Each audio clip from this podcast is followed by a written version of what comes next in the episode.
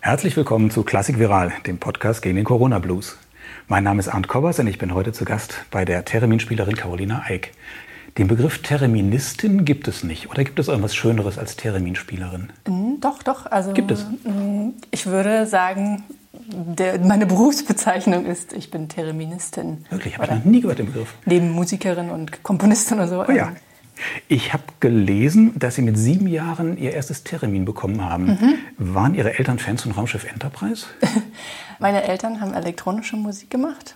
Und äh, meine Mama hat die Lichtshow gemacht und mein Papa hat in, in einer Band gespielt. Und ja, wenn man sich ein bisschen mit elektronischer Musik auskennt, dann weiß man, dass das Theremin sozusagen der Ursynthesizer ist. Ähm, also da. Entschuldigung, aber das ist wirklich, der ist wirklich gut, der Tee. Der ist super gut. Der ist super Der, gut. der schmeckt sehr gut. Ja, nur halt mit den, Äh, bei, mit Mama sind, also der Tee ist von meiner Mama aus dem Garten. da sind die Teeblätter noch dabei. Ähm, genau. Meine Mama hat die Lichtshow gemacht und mein Papa hat in der Band gespielt. Und wenn man sich ein bisschen mit elektronischer Musik auskennt, dann weiß man, dass das Theremin sozusagen der Ursynthesizer ist. Das Theremin wurde vor genau 100 Jahren erfunden von dem großen Lev Hermen. Und äh, ja, hier im Raum haben wir sogar mein erstes Theremin, mit dem ich äh, angefangen habe zu spielen. Ich kann da nachher auch mal was drauf spielen. Ja, das klingt gerne. nämlich anders als moderne. Ja, das ist dieser Instrumente. große Holzkasten. Ein großer Holzkasten. Ähm, als Kind habe ich da dran gestanden. Ich war noch zu klein, um oben anzukommen. Hatte noch so eine kleine Fußbank, auf der ich dann stand.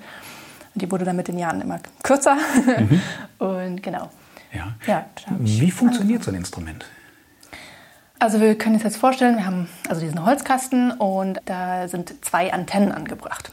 Auf der einen Seite eine Stabantenne, die nach oben ragt und auf der anderen Seite eine gebogene Antenne, die zur Seite geht. Und diese beiden Antennen sind umgeben von elektromagnetischen Feldern. Und mit der Körperkapazität, also meinem eigenen Körper, kann ich die Felder verändern oder beeinflussen. Und die Stabantenne, die beeinflusst die Tonhöhe. Wenn ich mich an dieser, dieser Antenne nähere, wird der Ton höher. Und die gebogene Antenne ist für die Lautstärke zuständig. Damit kann ich den Tonform artikulieren. Und Theremin ist nicht gleich Theremin. Es sind mindestens drei Theremine, wie ich jetzt hier so sehe. Ja. Es gibt verschiedene Modelle, wie es natürlich auch verschiedene Geigenbauer gibt, gibt es verschiedene äh, Thereminbauer. Aber jetzt äh, vielleicht in einem anderen Sinne, also ein Theremin, da es ein elektronisches Instrument ist, kann man das ja quasi äh, Massen produzieren, wenn man so sagen will. Und deshalb sind die Modelle unter sich natürlich klingen sie ähnlich. Ne? Aber ähm, ich habe ein Modell von 2006, eins das älteste, auf dem ich gespielt habe, ist quasi so ein Nachbau von einem alten Instrument. Also zwei Moog-Theremine und dann noch ein anderes, ja. Oh ja. ja. Haben Sie Lust, mal was zu spielen? Dass man Kann das ich machen, ja. vorstellen kann, Also ich, kann, wie ich gehe mal rüber klingt. zu meinem mm, Theremin, auf dem ich angefangen habe zu spielen, als ich sieben war. Und ich kann ja mal gucken, wie das hier klingt. Es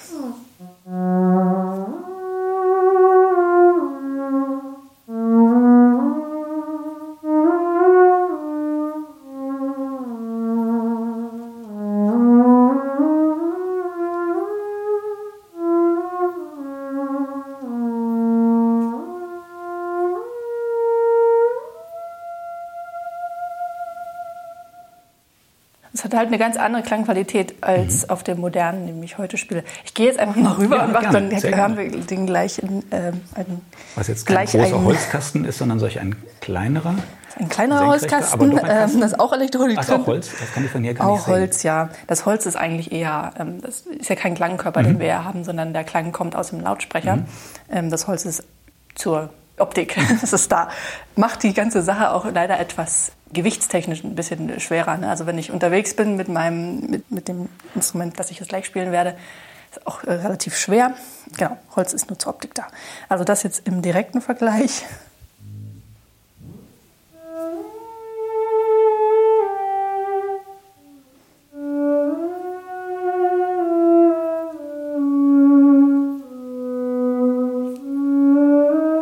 Muss stimmen.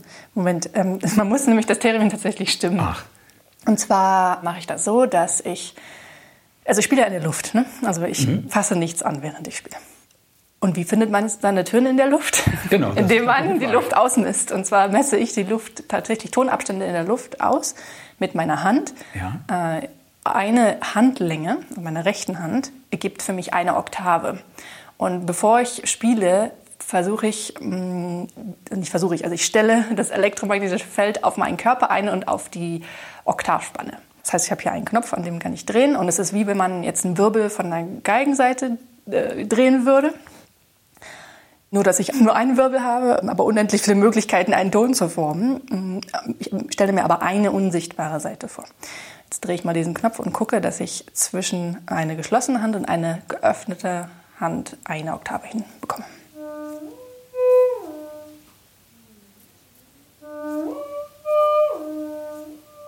Genau. Wenn ich das habe, dann ja, weiß ich genau, wo meine Töne sind. Ich weiß genau, welche Handposition ich einnehme, um mhm. welchen Ton ich da. Das heißt aber nicht, dass Theremin selbst verstimmt sich, sondern es ist quasi nicht auf Sie gestimmt. Genau, es also ist jeder nicht so, Spieler muss das für sich einstellen. Richtig. Man kann, also ich kann nicht für meine Schüler ihr Instrument einstimmen, zum Beispiel, ja. weil mein Körper ist Teil des Instruments. Mein Körper bestimmt die Form der elektromagnetischen Felder. Also wir haben quasi vier Teile des Instruments. Das Theremin an sich, den Lautsprecher, sonst bekommen wir keinen Ton, meinen Körper und den unsichtbaren Teil, die elektromagnetischen Felder. Und ich in Verbindung mit dem Instrument, in Relation zum Instrument, forme den unsichtbaren Teil. Und deshalb schaue ich, dass der immer gleich passt, ne? immer gleich aussieht. Das heißt, ich stimme das Theremin auf meinen Körper ein. Mhm. Das ist, was passiert. Und äh, den Ton finde ich mit meinem Gehör. Also das ist jetzt nicht, dass ich das A mhm. einstimmen muss, mhm. sondern mhm. da muss ich dann hören, ob es das richtige A ist oder nicht.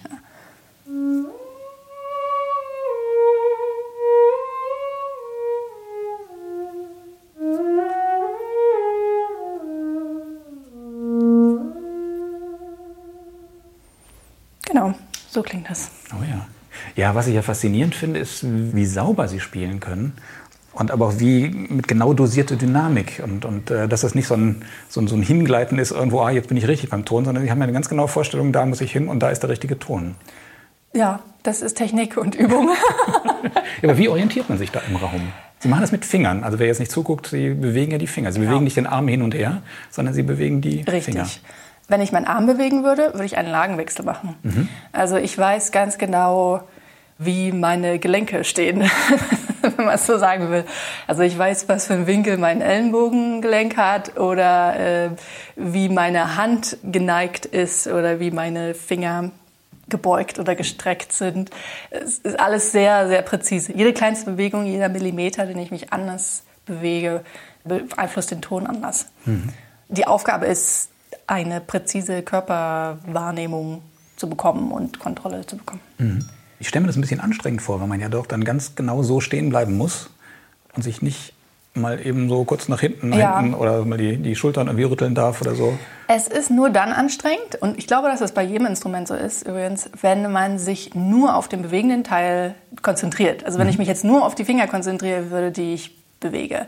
Der ganze Körper spielt ja aber mit. Und wenn ich wenn ich geerdet bin, wenn ich einen Kontakt zum Boden habe, wenn ich mein, mein Körperzentrum aufgerichtet ist, wenn ich, wenn mein Rücken meinen Arme unterstützt, dann passiert eigentlich nichts, weil ich ganz locker agieren kann in den Armen und in den Fingern. Mhm. Deshalb ist es wichtig, dass man die Ganzheit beim Spielen immer im Auge hat. Mhm. Es gibt ja immer Leute, die Angst haben vor irgendeiner Strahlung, selbst bei Handys oder sonst irgendwie. Ja. Wie ist das? Sie stehen ja jetzt stundenlang da in so einem Magnetfeld drin. Ist das gefährlich? Kann ich Ihnen gleich sagen, weil ja, es läuft ein, nein, ist nicht gefährlich, das war jetzt falsch, nein, nicht ja, aber es äh, läuft ein ganz, ganz minimaler Strom über mich, aber der ist so, so, so gering, dass es mit einer Handystrahlung überhaupt nicht zu vergleichen ist. Davon abgesehen, dass es andere Frequenzen sind, aber ich glaube, es ist eher noch gesundheitsfördernd. Und ähm, was für eine, was für eine, für eine, ähm, für eine Spannweite, wie nennt man sowas, was für ein Ambitus, was für eine ähm, Tonumfang, welchen Tonumfang genau hat? Genau, äh, ich würde sogar sagen, höher und tiefer als Klavier. Also kommt ein bisschen auf das Modell an. Also möchte ich natürlich auch gerne denken, weil mhm. keiner kann so auch ein kleines Tisch spielen. Nee, es kommt auch ein bisschen auf das Theremin-Modell an und auf den Lautsprecher. Mhm. Also im Konzert ähm, bitte ich dann um einen Subbass, sodass man auch schon den Bass hört. Ne? Ähm, aber so hört man das hier. Ja. Das ist jetzt mein höchster Ton auf dem Instrument. Äh, auf dem anderen geht es noch ein bisschen höher. Und im Bass geht es.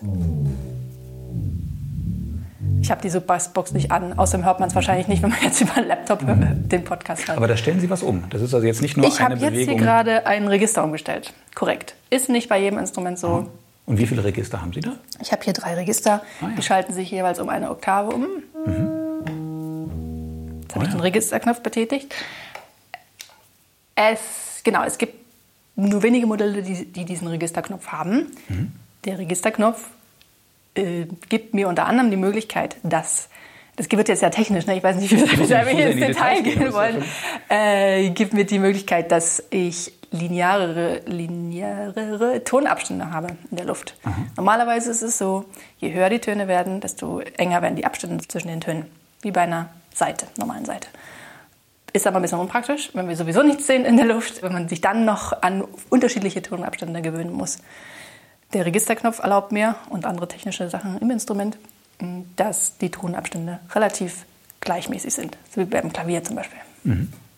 Sie haben aber jetzt nur das Theremin und einen Lautsprecher. Sie haben keinen Verstärker dazwischen und Sie haben auch keine sonstigen Effektgeräte oder irgendwas dazwischen. Äh, habe ich, hab ich jetzt nicht an. Aber ansonsten, also wenn man Theremin hört, ist es immer der Theremin-Klang. Man könnte ja im Grunde, wenn man sowieso mit Elektronik zu tun hat, man könnte ja, ja auch wie im Synthesizer sonst was oder genau, bei einer elektrischen Gitarre alle möglichen Effektgeräte auch, dazwischen ja, schalten. Ich, also macht man, ja? Macht, machen, machen Leute auch, mache ich auch, genau. Mhm. Also wenn wir jetzt gerade schon dabei sind, ich habe hier ein Harmonizer-Pedal. Ich habe jetzt nicht so viel aufgebaut, weil das meine ja. Unterrichtssituation ist. Ich unterrichte viel online. Aber eine Sache habe ich.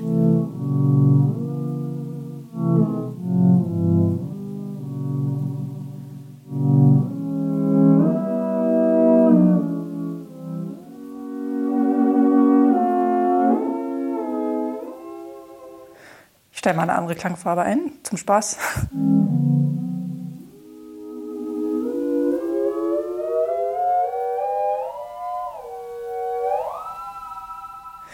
Genau, jetzt habe ich einen Harmonizer oder Harmonist heißt das Pedal.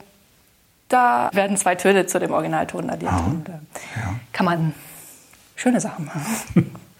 Ja, ist eine faszinierende Sache. Wie haben Sie sich das beigebracht damals? Autodidaktisch oder gab es äh, in Ihrer Jugend schon oder Kindheit schon Lehrer, Lehrerinnen, die Ihnen was beigebracht haben? Als ich, als ich noch jung war, als ich, als ich äh, klein war und jung, da hatte ich Unterricht bei Lydia Karwina. Ähm, Lydia hat ja damals in, in, Russland noch gewohnt und hat selber bei Lev Termen Unterricht genommen. Und eigentlich war sie so die Einzige damals, die, ja, die das Theremin wirklich unterrichtet hat. Und dann kam sie ab und zu mal nach Deutschland oder hatte Engagement in Hamburg auch und so. Und ähm, dann hatte ich so Intensivkurse oder Intensivphasen bei ihr Unterricht. Und dann weiß ich noch, hat sie mir dann den Plan geschrieben, was ich wann üben soll, Januar, Februar, März, April, bis sie dann zum nächsten Mal, beim nächsten Mal wieder da war. Und mein Papa hat mit mir in der Zwischenzeit geübt. Ich habe aber parallel auch Geige und Klavierunterricht gehabt und habe mir dann auch Sachen ja, von den anderen Instrumenten angeeignet. Und dann war ich, ich glaube so 15, 16 und dann habe ich ein neues Instrument bekommen, also ein anderes als den Holzkasten, den wir gerade am Anfang gehört haben. Der mit dem Registerknopf. Mhm. Ja, also das Instrument mit dem Registerknopf, welches ich jetzt gerade gespielt habe, welches mir plötzlich gleichmäßige Tonabstände geliefert hat. Äh, das war neu für mich und da dachte ich, okay, irgendwie, ich möchte noch genauer sein, ich möchte noch genauer ähm, meine Töne finden. Und zwar nicht nur nachdem ich den Ton gehört habe, also ich möchte nicht spielen und dann korrigieren, mhm. sondern ich möchte sofort wissen, ob ich den richtigen Ton spiele. Und dann habe ich mir diese Oktavtechnik äh, ausgedacht. Mhm. Genau, und darauf basiert eigentlich meine Technik mhm. jetzt. Mhm. Ja. Wie spielen andere Terministinnen oder Terministen? Ähm, Nicht mit den Fingern oder? Doch, doch mit auch. den Fingern. Also es gibt, man kann ja mit mhm. jedem Körperteil spielen quasi, ne? oder mit metallenen Gegenständen, mhm. womit auch immer. Nee, viele haben tatsächlich meine Technik, spielen jetzt nach meiner Technik. Mhm. Ja. ja. Warum macht man sich nicht ein Hilfsmittel, zum Beispiel so eine Holzskala oder irgendwas, an der man dann so ranrutscht und genau sehen kann, wo man hin muss? Ja, weil, es nicht, weil es leider nicht funktioniert. Nee. Weil das Instrument nicht nur auf den Abstand reagiert, sondern auf die Masse. Ne? Also wenn ich jetzt meinen Zeigefinger ins Feld halte, ist es eine ja. andere Masse, als wenn ich meinen kleinen Finger ja. ins Feld halte und es kommt ein anderer Ton raus. Und wenn man es einmal kann, braucht man es ja auch nicht mehr. Man braucht auch keinen Bindfaden, an dem man sich orientieren kann oder so, sondern wäre nee. wahrscheinlich nur störend. Also was man machen kann, ist, äh, man kann sich einen Tuner besorgen, dass man seinen Ton sieht, ne? dass man weiß, ob man jetzt genau spielt oder nicht. Mhm. Also ein Stimmgerät, so heißt das, Entschuldigung, auf Deutsch. Ja. genau. Ach so, das heißt, dass man, wenn man, wenn man spielt, dann sehen Sie genau, klar, genau. meine, das hört man ja auch. Ne? Ja, hört Aber Sie müssen ja im Grunde vorher genau wissen, wo, wo ist der richtige Ton. Ja, das, das manchmal- zu wissen und zu finden mitten in der Luft, Ja. finde ich faszinierend. Ich habe glücklicherweise ab, absolutes Gehör, aber wenn jemand kein absolutes Gehör hat, dann ist es wie äh, beim Gesang ja auch. Mhm. Ne? Wenn man jetzt bei einem zeitgenössischen Stück einfach mal mit einem ganz äh, ungewöhnlichen Ton einsetzen muss und man nie weiß, wo der ist, dann kann man sich das natürlich ungefähr ableiten vom Winkel des Armes und so. Mhm. Aber ganz genau ist dann gut, wenn man den vorher sehen kann. Stimmt. Ja. und bei einer Geige oder bei einer Bratsche ist es ja auch so, man sieht nicht, wo man hin muss und trotzdem, man hat irgendwas in der Hand. Ne? Sie haben ja, die- das ist ja Kiki Fox. dagegen. ja, ist Terramin schwieriger als Bratsche? Ähm, Sauber zu spielen? Ah, Ich, ich kriege die Frage oft und ich sage immer, nee, ist ganz einfach, weil ich möchte ja, dass Leute haben. Ähm, in der, Wei- auf eine Art und Weise ist es natürlich schwieriger, weil wir 3D spielen und wir haben keinen Anhaltspunkt. Ne? Aber mh, dafür haben wir auch ganz viele Freiheiten. Also ich, weiß nicht, ob es ein anderes Instrument gibt, wo man so direkt am Ton ist. Oder man ist der Ton ja quasi. Ne? Ähm, beim Singen vielleicht. Aber mh, ansonsten gibt es dadurch auch eine sehr präzise Ausdrucksmöglichkeit. Ja, Sie haben ja Bratsche studiert. Haben Sie das Mhm. studiert, weil man Theremin nicht studieren konnte oder kann? Oder war das erstmal Hobby und Sie haben gesagt, ich studiere mal ein richtiges Instrument? Das war damals irgendwie so in meinem Kopf drin, ach, man muss ja irgendwas studieren. Mm, Wenn das nicht in meinem Kopf drin gewesen wäre, hätte ich vielleicht nichts studiert. Und da ich halt erst Geige gelernt habe, dann bin ich auf Bratsche umgestiegen, war das für mich, ich hatte noch Kompositionen in Erwägung gezogen, mm, aber dann wurde es irgendwie Bratsches, verschiedene Zufälle. Und das habe ich dann abgebrochen nach drei Jahren, beziehungsweise ich habe meinen Bachelor gemacht und dann hatte ich Schulterprobleme und dann habe ich aufgehört. 2010 war das, genau. Das heißt, Sie spielen auch heute keine Bratsche mehr, also nicht, nee, nicht professionell. Liegt zwar auch. Tolles Instrument, aber ähm, nee. Ja. Aber sind Sie sind Profi-Terministin? Kann, kann man davon leben oder können Sie davon leben? Ja, Gibt es da mehrere auf der Welt oder ist das wirklich was ganz... äh, es gibt, äh, ja klar, es gibt eine Community, es gibt viele... ich meine wirklich Leute, die das beruflich machen und hauptberuflich machen Es können. gibt einige, die das überhaupt beruflich machen, aber ähm, natürlich jetzt, man kann sie jetzt nicht, man kann sie quasi an ein- einer oder zwei Händen abzählen. Ich habe ja halt auch das Glück, dass ich das von so klein auf gemacht habe und ich mit meinem Buch, was ich geschrieben habe und gerade sch- schreibe ich mein zweites Lehrbuch darüber, wie man Theremin spielt, ist es ja auch ein, irgendwie eine, also ich freue mich, dass ich das Wissen irgendwie weitertragen kann, was ich so lange halt mir angeeignet habe auch. Gibt es Hobbyspieler? Gibt es da eine Menge? Ja, also Leute, die sich dafür faszinieren, die Ja, Ding zu Hause haben und Ja. denen Sie dann auch Unterricht geben? Ja, klar. Jetzt im Moment äh, per Video oder sonst wie. Aber Ja, ja, ich habe also ich habe schon immer Online-Unterricht gegeben. Das hat mich auch ein bisschen gerettet, muss ich sagen, jetzt über das letzte Jahr. Und ich habe seit letztem Jahr zwei Drittel mehr Schüler als vorher, weil ich endlich auch mal Zeit habe. Ne? Und mein Arbeitsplatz ist hier im Studio und das ist wirklich schön. Ich freue mich. Ich ja, bin sehr happy, dass das so funktioniert. Und ich habe Schüler von, aus der ganzen Welt. ähm, Und also die Klasse hat sich jetzt vergrößert. Wir machen jetzt jeden Monat eine Masterclass und spielt jeder was vor und ganz unterschiedliche Level. ähm, Und es macht einfach Spaß. Und da ich gerade an meinem zweiten Lehrbuch schreibe, hilft mir das sehr, weil ich dann meine neuen Übungen gleich ausprobieren kann und gleich Feedback bekomme. Und so. Ist das ein teures Hobby? Was kostet so ein Termin? Wenn man jetzt wirklich einsteigen will, das mal ausprobieren will. Also Mhm. Wie viel muss man so ungefähr rechnen? Es kommt ein bisschen drauf an, welches Modell man jetzt kauft. Aber Instrument an sich würde ich sagen ab 500 Euro und dann noch ein Lautsprecher. Ist auch wieder die Frage, wie gut soll er sein? Ähm, paar Kabel, Ständer, Stuhl, Hocker, so. Gut, das ist überschaubar. Noch, ne? Ja, also ja, im Gegensatz zu anderen. Ist Ja. Gibt es da viel Auswahl? Also gibt es viele Firmen, die so einen Termin bauen? Oder gibt es so einen Stradivari unter den Terminen? Äh, leider nicht. leider wirklich nicht. Äh, es ist jetzt gerade ein neues Instrument auf den Markt gekommen. Hm, Ich sollte das auch noch bekommen bald, aber die haben es noch gar nicht verschickt. Ich hoffe, dass es was Gutes ist. Aber ansonsten, wer, wer, wer baut Termine? Ähm, Moog, die, gesagt? Moog genau, die größte Firma ist ähm, Moog Synthesizer-Firma, ne, die Music. uns. Ja, und was spielen Sie dann? Was gibt es an Musik? Also Sie spielen natürlich auch eigene Sachen, können wir gleich noch drüber sprechen. Aber Ja. wenn man jetzt äh, nicht so kreativ ist oder nicht, nicht selbst Sachen komponieren will, gibt es irgendwie Literatur? Gibt es irgendwas, was man nach Noten spielen kann überhaupt? Genau, also es gibt, man kann alles, was melodiös ist, irgendwie kann man spielen. Man kann aber auch den Hummelflug spielen. Das habe ich nämlich auch schon gemacht, mhm. wenn man zum Beispiel ein Tremolo-Pedal benutzt. Und mhm. es gibt aber auch, es gibt einiges an Originalrepertoire. Für Theremin und Klavier, mhm. Theremin und Orchester. Ich habe gerade letzte Woche, äh, das war eines der wenigen Konzerte, nee, nach sechs Monaten mal wieder ein Konzert. Wow. äh, Kalevi Ahos Theremin-Konzert. Mhm. Ähm, acht Jahreszeiten heißt das, habe ich gespielt. Ja, was ein bekannter finnischer Komponist ist, ja. Das ist ein tolles Stück, auch glaube ich somit das schwerste, was es gibt für das oh, ja. Instrument. Mm, und das ist ja ein 36-minütiges äh, Konzert für Theremin und Kammerorchester zum Beispiel. Oh ja. Ich habe auch irgendwas gelesen von Martino, der war ja auch immer Martino, also genau. Von ihm gibt es tatsächlich auch ein. Er hat 1944 ein mhm. eine Fantasie geschrieben für Theremin, Oboe, Streichquartett und Klavier. Aha.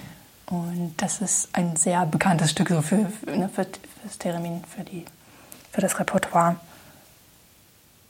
Es, aber es, es ist überschaubar. Aber es gibt, ja, also es gibt eine kleine mhm. Palette mhm. an Auswahl. Mhm. Und wird es, wird, es, wird es mehr? Also ich kenne eine CD von Ihnen mit äh, neuen Werken mit äh, Christopher ja. von Christopher Tarnow, mit ja. dem Sie auch mit dem Pianisten und Komponisten, Thomas da glaube ich auch noch, ne, mit mhm. dem wir zusammenarbeiten. Die finde ich eine sehr interessante Platte, da sind schöne Stücke drauf. Also das heißt, die, das Repertoire wächst auch. Das Repertoire wächst. Das Repertoire wächst. Genau, so ist es. Ich habe das letzte Stück, ach so ja, von einer amerikanischen Komponistin, Dalit Warshaw, habe ich 2019 uraufgeführt. Mhm, auch ein Termin-Konzert, Termin und Symphonieorchester. Und Regis Campo, französischer Komponist, mhm. äh, haben wir 2018, glaube ich, mit Brüsseler Philharmonikern uraufgeführt. Auch ein sehr tolles, energetisches Stück. Mhm. Also es wächst. Ähm, ich bin momentan sehr mit meinem eigenen Projekt befasst, weil ich die ganzen letzten 20 Jahre eigentlich immer so ja, Kompositionen von, ja, neue Kompositionen gespielt habe oder halt Transkriptionen. Und jetzt bin ich eher dabei, erstmal eigene Musik zu schreiben. Ich habe noch so viele Ideen und ähm, noch nicht so viel Zeit gehabt. Oh ja, ja. Vielleicht nochmal zu den, zu den Kompositionen von anderen. Müssen Sie da viel für tun oder ist das Theremin doch mittlerweile bei vielen Komponisten irgendwie bekannt und sagen Sie, oh, das ist spannend, das, da möchte ich gern was für machen? Oder ist es immer noch so, dass es ein großer Exot ist und wenn Sie ankommen mit so einem Theremin, dass die Komponisten sagen, uff, ja, muss ich mal überlegen, ob ich was machen kann so. oder nicht. Kalevi Ao habe ich tatsächlich selber angeschrieben. Mhm. Das war, nachdem ich in, ich hatte in Washington gespielt äh, mit National Symphony Orchestra und da, äh, ich glaube, der Contra-Bassonist, für den hatte Kalevi auch schon geschrieben. Und ja, ich fand das Stück, also ich fand seine Musik einfach toll und habe ihn angeschrieben. Bei anderen Stücken ist es auch so, dass es dass ein Festival anfragt und ähm, sagt, wir haben hier den Komponisten, würde ein Auftragswerk, also wir würden ein Werk in Auftrag geben und so. Also mhm. so kommt das dann auch zustande. Mhm. Ja. Wo, fühlen, wo würden Sie sich denn musikalisch so einordnen in der Musikwelt? Äh, Genresprengend oder doch eher klassische Musikerin?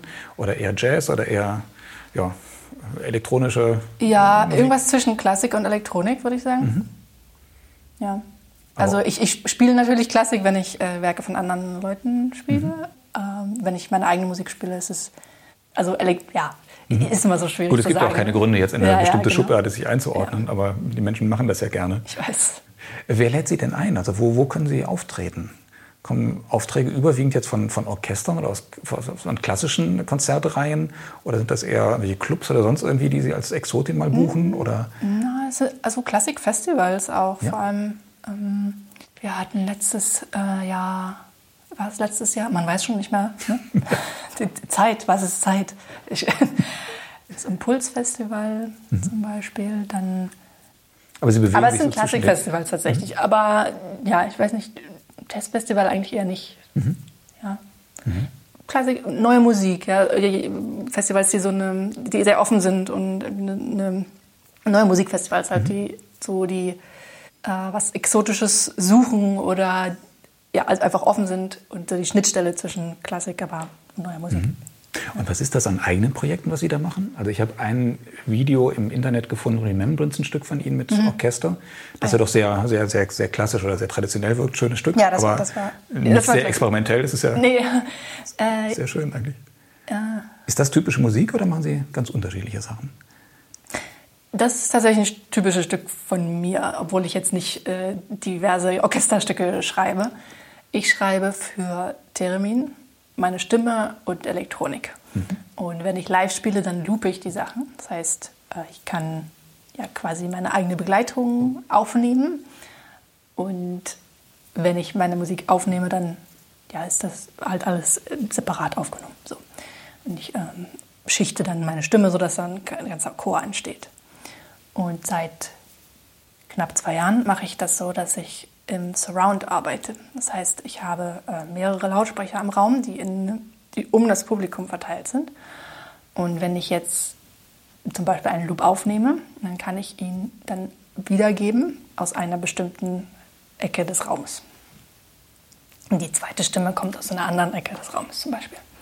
Und ja, für mich ist äh, das Projekt mit dem Surround so, dass ich, also wenn, wenn, ich, wenn ich Klang, wenn ich Klänge höre, dann sehe ich auch oft Farben dazu oder eine Form. Mhm. Und ich wollte den Klang irgendwie plastischer machen oder mehr. Also der Klang hat für mich so ein eigenes Leben. Und das hat, also war für mich schon immer so, wenn ich Theremin auch gespielt habe, dass ich das Gefühl hatte, der Klang muss sich eigentlich bewegen. Weil er ist ja schon in der Luft, ich, ich hole ihn schon aus der Luft, aber ja, dann kommt er aus einem Lautsprecher. Das heißt, ich kann mit meiner Geste den Klang freilassen und dann wandert er durch den Raum. Genau, durch die Technik. Ah, ja. Hat eigentlich Karl-Heinz Stockhausen auch was für Theremin geschrieben oder gemacht? Ich glaube, das wäre ideal wollte, passen. Der hat ja auch mit Raumklang experimentiert und all solchen Sachen. Das wäre ideal gewesen. Ich ne? glaube, mhm. aber ich weiß gerade nicht, nicht mehr darüber. Mhm. Kennt man eigentlich so als Normalmensch, der irgendwie Filme, Fernsehen und sowas äh, äh, guckt und Musik hört, kennt man das Termin aus unterschiedlichen Zusammenhängen? Zum Beispiel Raumschiff Enterprise, da ist es ja nur ein, ist ein Termin, ne? Äh, man denkt, es wäre eins. Das habe ich auch mal gelesen, es ist eins, aber... Das, ja, äh, es wird viel geschrieben, dass es eins genau. ist. Aber ich glaube, es ist eine Frauenstimme. Also bei manchen Sachen ist es auch so, dass die Leute denken, es ist Theremin und das ist doch kein Theremin. Das bekannteste Beispiel, was ich bekomme, obwohl ich die Serie nie wirklich geguckt habe, ist Big Bang Theory. Da, das ist in einer Folge halt, äh, gespielt. Es gibt eine, ja, ich glaube, es ist eine schwedische Mystery-Serie, äh, Midsummer Murders. Da ist das Hauptthema, wird von einem Theremin gespielt. Die Haupt, äh, die Titelmelodie. Und ähm, wie sehen Sie die, die, die Zukunft des Instruments? Ja, entwickelt sich das, dass es äh, gängiger wird, üblicher wird, nicht mehr so, so, so ein Exot ist? Haben Sie das Gefühl, dass da eine sehr Offenheit ist? Ich denke, dass mehr Leute davon wissen, auch durch das Internet. Mhm. Denn man kann ja jetzt ja, viel halt auch online nachgucken und ich trage meinen Teil dazu bei, dass es nicht nur Katzenvideos gibt, die Theremin, also Katzen, die Theremin spielen im Internet. Sondern das gibt's auch, ja? Ja, ist auch lustig. Äh, aber das, wenn es daneben auch noch äh, Videos gibt, wo Leute das äh, spielen und zeigen, was damit alles möglich ist, ist natürlich auch gut. Von daher, ja, ich war früher immer so auch darauf erpicht zu gucken, ah, schaut mal hier und was es da alles möglich ist. Aber mittlerweile äh, ich, mache ich einfach das, wonach mir ist. Also ich schreibe jetzt meine Methode und schreibe daran auch schon viele Jahre und seit einem Jahr sehr intensiv und möchte, dass das gut wird aber das allein gibt, also erfüllt mich so. Und wenn das dann dazu beiträgt, dass andere Leute das Termin besser verstehen und die Technik besser verstehen, ist das total toll. Aber wenn ich die ganze Zeit hier schreiben würde, denk, nur denken würde, oh, das, ist, das mache ich dafür, damit das in Zukunft mal total toll gespielt wird, dann würde das nicht ausreichen. Sondern mhm. ähm, deshalb denke ich, ich denke gar nicht so weit in die Zukunft. Mhm. Eine Sache, die, die ich äh, toll finde beim Instrument oder was mir das auch, was mir das Instrument gibt, ist dass ich Freiheit, also absolute Freiheit, denn ich bewege mich in der Luft, verbinde mit einer absoluten äh, Fokussiertheit. Mhm. Denn, wie gesagt, schon jede kleinste Veränderung, jede kleinste Bewegung verändert den Ton. Und es ist ein bisschen wie eine Art Meditation, wenn man spielt. Und wenn man auf den Punkt jede kleinste Bewegung kontrollieren kann, aber noch eine Freiheit dabei hat, dann kann man Töne erzeugen, die man sonst nie hört und die, die in die Seele treffen. Ja.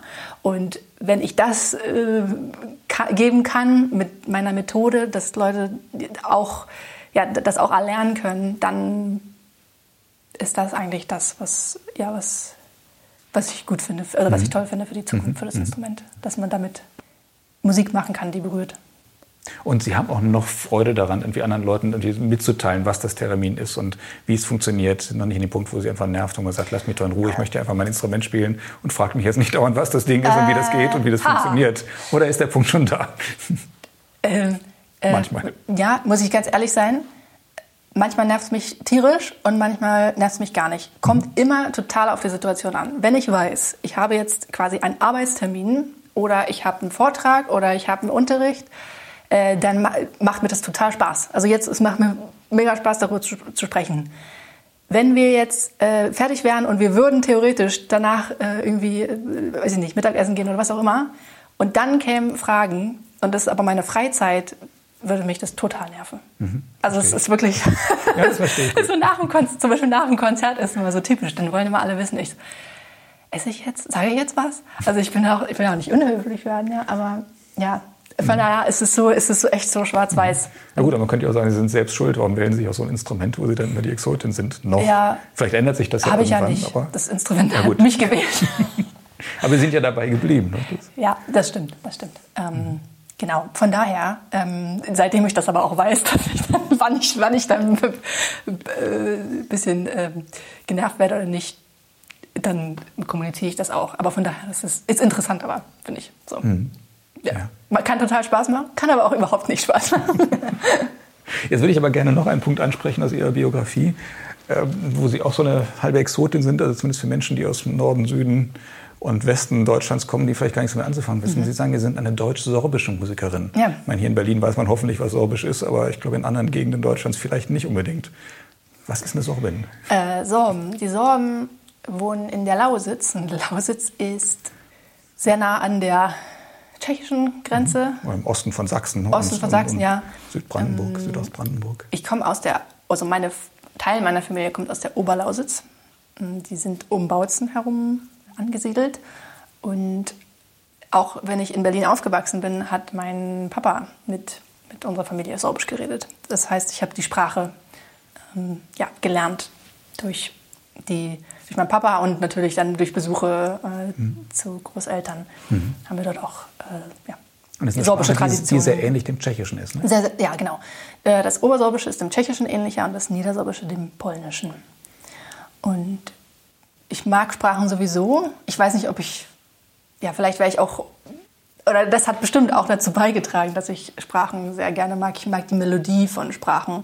Ich finde, dass man sehr viel über Menschen, Kulturen lernen kann, indem man äh, die Sprache hört einfach. Oder auch, wenn man ein bisschen Grammatik, die Grammatik versteht. Ähm, im Arabischen zum Beispiel wird oft das Verb weggelassen. Oder also einige, ich, ich habe gerade angefangen, Arabisch zu lernen. Und jetzt versteht man, wie, ja, wie, wie Leute auch denken, weil wenn man, man denkt ja in seiner Sprache und wenn man, wenn man andere Grammatik hat, andere Melodie hat, denkt man auch anders. ne? Ähm, von daher, das finde ich sehr faszinierend und ja, ich finde es einfach toll, eine slawische Sprache zu können. Und wie ist das hier in Berlin? Gibt es da Leute, mit denen Sie Sorbisch Äh, sprechen können? Mein Papa? Ich habe auch mal gehört, zu DDR-Zeiten, da wurde das ja auch gepflegt, dass wohl tatsächlich in Studentenwohnheimen irgendwie, dass, dass, dass sorbische Studenten zusammengelegt wurden, damit die untereinander Sorbisch sprechen. Ah, Also ich okay, habe nie jemanden ich getroffen, gar ich weiß nicht. ob das stimmt, aber ich habe es mal gelesen, weil die DDR das auch unterstützen wollte, dass diese Kultur erhalten bleibt. Ich, äh, das, das weiß ich nicht. Ich weiß, dass es in, in Leipzig habe ich eine Zeit lang gewohnt, dass es da so einen sorbischen Stammtisch gab, der sich regelmäßig getroffen habe. Hier in Berlin, ich wohne hier seit einem guten Jahr, äh, habe ich mich noch nicht drum gekümmert, aber ging ja auch nicht. Also vielleicht äh, gibt es das ja auch. Ich muss mal gucken. Ja, Haben Sie Lust, zum Schluss noch was zu spielen? Noch einmal ein Stück ja. irgendwas auf dem ich überlege jetzt mal was. Ich, Ja. Wenn wir schon die Gelegenheit haben. ja, ist immer so ein bisschen Theremin Solo. Ist schön, aber irgendwann love.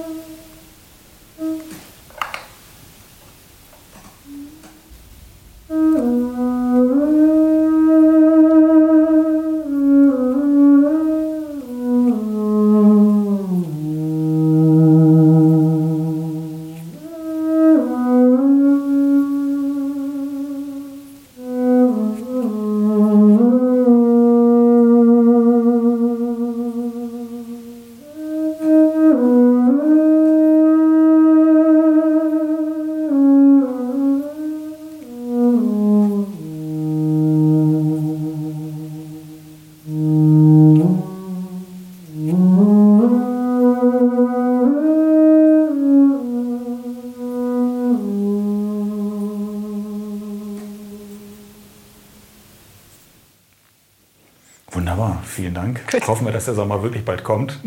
Ja, Ja, also vielen ja Dank es war jetzt ein bisschen Hoffnung. Ja, vielen Dank fürs Gespräch. Danke auch. Und vielen Dank fürs Zuhören.